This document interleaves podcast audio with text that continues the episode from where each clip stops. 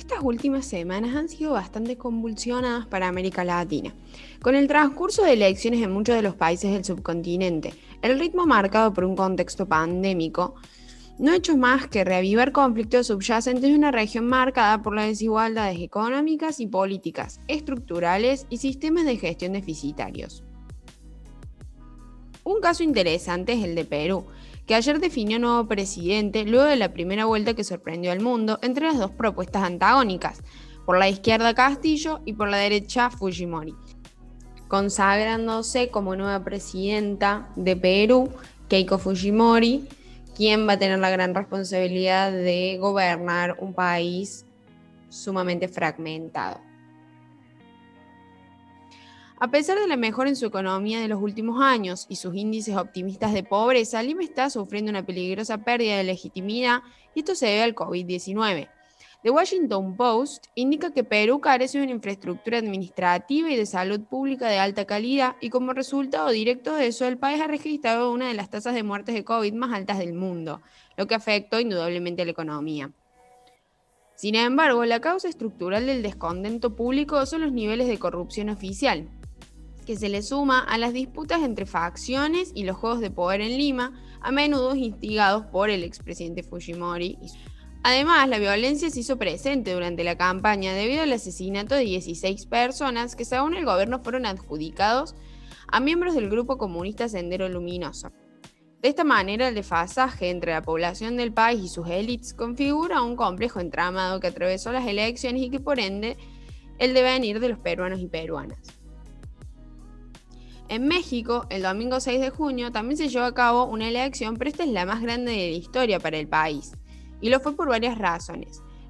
En principio, la cantidad de electores llamados a las urnas fue una de las más altas registradas y el número de dirigentes elegidos no resulta menos importante. Un condimento extra en esta elección es la primera vez que los y las votantes se encontraron con paridad de género entre los y las candidatas a las gubernaturas derivada de la reforma constitucional sobre paridad de 2019. Aún así, la violencia logró inmiscuirse en las semanas previas a dicha elección. Desde el principio de la campaña y hasta el pasado 31 de mayo se registraron 89 asesinatos a políticos y candidatos, 14 de los cuales fueron mujeres, de acuerdo con los datos de consultoría Eckler. No faltan además otros tipos de agresiones como amenazas, secuestros, violencias contra familiares o daños a la propiedad. También es de suma importancia mencionar que las votaciones se realizarán en el medio de la pandemia de coronavirus, virus que azotó fuertemente al país. México acumula un total de contagios que asciende por encima de los 2,5 millones y lleva a casi 250.000 muertes al día de la fecha. Sin embargo, los datos reales son aún mayores, según lo reconocido por el propio gobierno. México presenta otros problemas, además de los de sanidad y políticos mencionados. También tiene problemas en áreas como la economía, seguridad y ecología. La depresión económica, junto con la crisis de la pandemia y una creciente inseguridad debido a la criminalidad, son los mayores desafíos que enfrenta actualmente. El país está más polarizado que nunca, la violencia electoral eh, se percibe en todo el territorio los responsables son los dos bloques que disputan estas elecciones. Por un lado, el Juntos Hacemos Historia, integrado por Morena, el Partido del Trabajo, Partido Ecologista Verde de México, y por el otro lado, y por el otro lado está Va por México, compuesto por un Partido Revolucionario Institucional, el Partido de Acción Nacional y el Partido de la Revolución Democrática. Los discursos tanto del presidente López Obrador como de los dos grandes polos partidistas han generado en la sociedad la peligrosa idea de que la elección es una confrontación de clases sociales. Esos mensajes difundidos en redes sociales y en medios de comunicación por diferentes actores solo lograrán acrecentar las diferencias y los problemas estructurales presentes en la sociedad mexicana.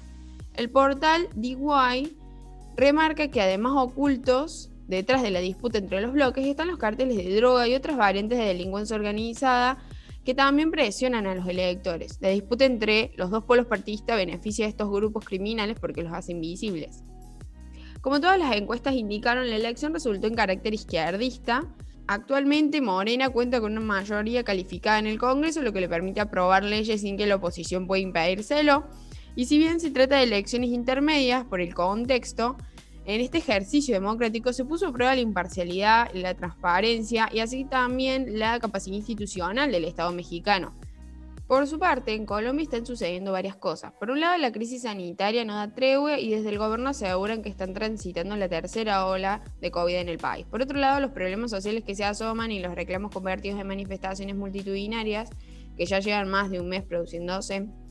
Lo que se suma a esto es una economía desestabilizada con un problema de recaudación fiscal que se transforma en una crisis que no lograron resolver con la nueva reforma tributaria que nunca llegó al Congreso.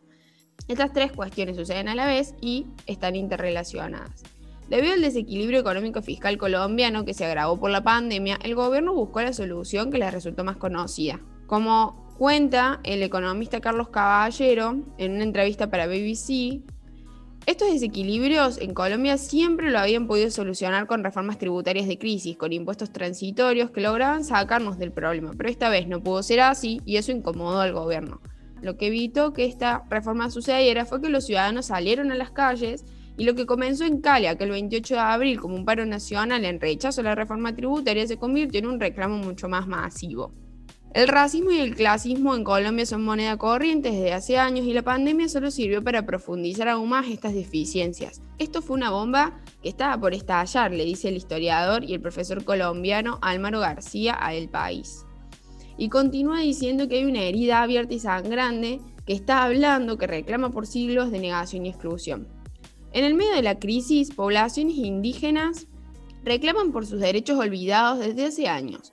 Ciudadanos de las clases trabajadoras encabezan manifestaciones multitudinarias en las distintas zonas del país.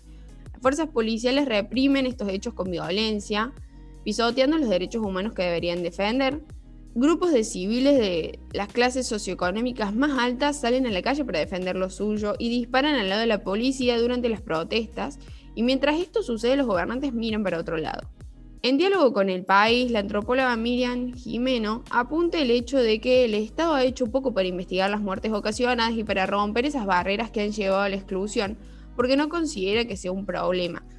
Y señala que desde las instituciones la sociedad colombiana ha sido segregada el racismo y el clasismo se mezclan. Esta crisis política y social que da cuenta más que nunca del nivel de desconfianza presente en la población sobre la clase política ha llevado a que un equipo de la Comisión Interamericana de Derechos Humanos se presente en Colombia para revisar la situación en estas protestas. Hoy el mandatario Iván Duque tiene un abanico de desafíos a enfrentar en su partido, en las calles con el descontento generalizado, dentro de las Fuerzas Armadas, en materia fiscal y en lo político.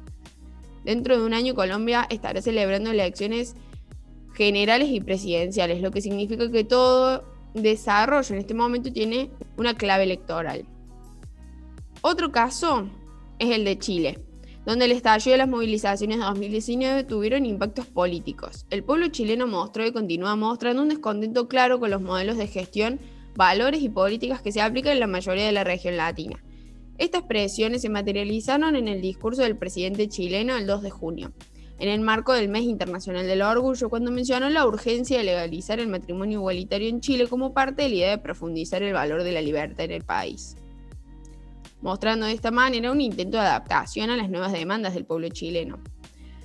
A esto se le sumó un contexto de crisis sanitaria y millones de muertos por COVID-19 que reflejando la mala gestión de la misma configuró una crisis clara en torno a la élite que gobierna el país que se expresó en, como muestra Saden en página 12, la derrota de la derecha en las elecciones, obteniendo menos de un tercio de los votos, un resultado consistente con el apoyo de menos del 10% del presidente Piñera, también derrotado.